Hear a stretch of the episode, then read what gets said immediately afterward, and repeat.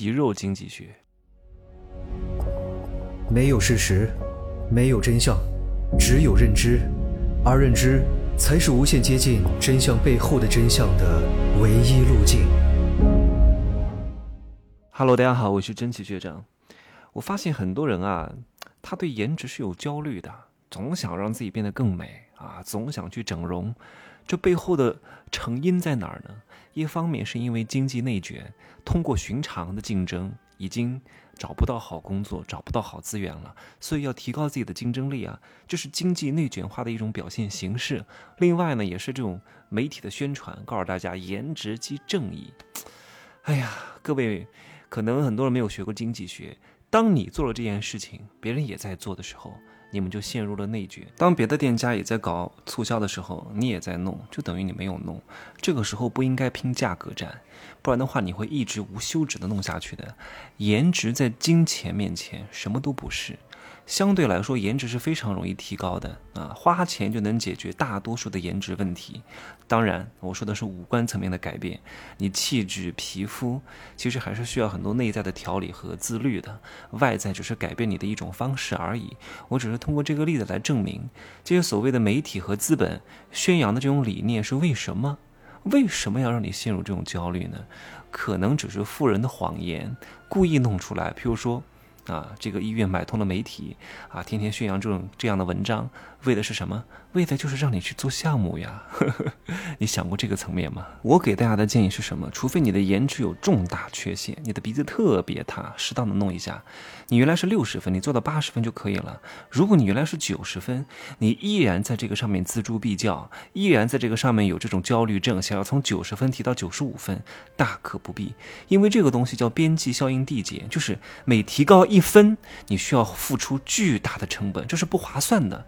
这个时候你跟他去比这个东西，你要知道，有时候男人啊，我知道各位想要提升自己的颜值，无非就是希望自己在。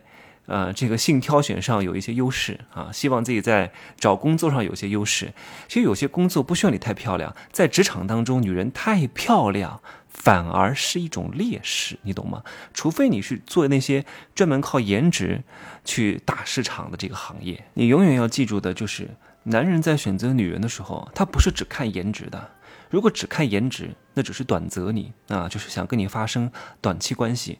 真正靠谱的，真正能够想要选择你长期共处的男人，是在有能力的女人当中选择相对漂亮的，三点都得具备：颜、脑、爹啊，颜值、脑袋和父亲，对方的家境、对方的脑子，才是最重要的。颜值吧，说实话啊。通过钱解决的事情能叫事情吗？对不对？当你在想通过花钱整形来改变阶层，来获得更好的收入的时候，你就已经输了，因为方向不对。有钱可以变漂亮，变漂亮不一定会变有钱。你的重心应该放在哪里？你应该很清楚，要的是一种高贵感。你就是一个普通家庭出身的，相对来说，你想通过颜值改变阶层，你会非常拧巴，你会非常作，因为。就像我说了一个穷男人对你太好，他对你的要求是很高的。我都给了你一切，信用卡刷卡给你，贷款给你买吃的买好用的，结果你不跟我，那我得恨死你，想搞死你。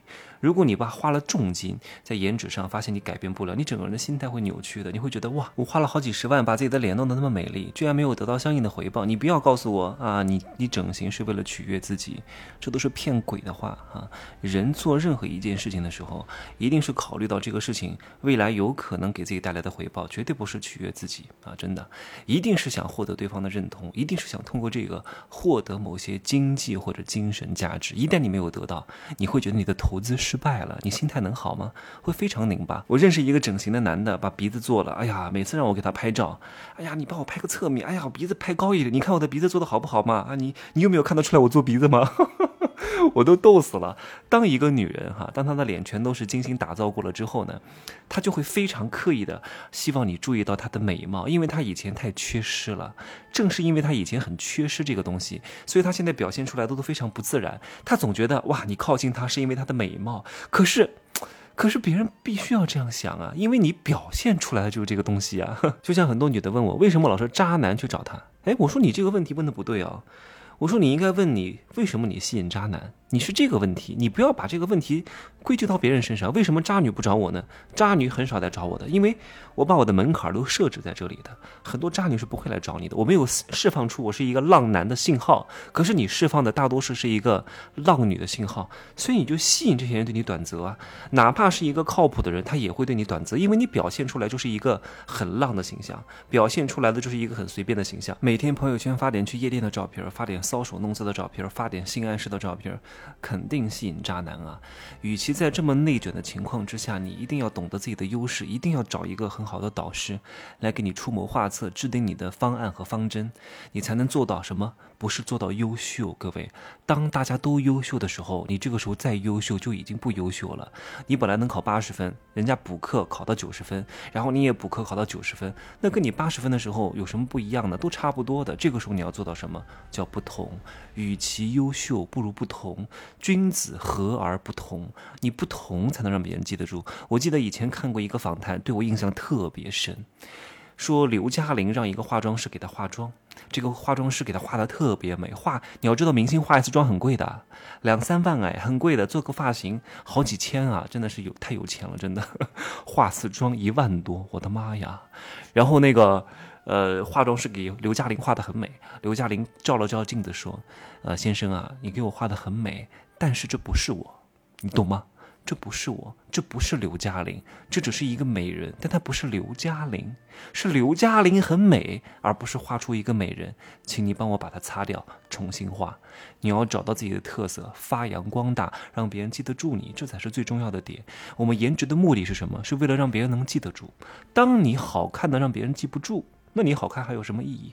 我见过很多美女帅哥，好多人我都不知道，我看过他好多照片我就是想不起来他长什么样。他没有特色，他已经美的很一般了，美的一般还不如丑的有特色。真的，在这种竞争环境特别激烈的情况之下，不是要把产品做的优秀啊，是要做到不同甚至卓越，你才能杀出重围。而不同不见得是颜值更美。找到你的闪光点是尤为重要的，好吗？今儿呢就说这么多，可以加我的微信，真奇学长的拼音首字母加一二三零，备注喜马拉雅，通过概率更高。再见。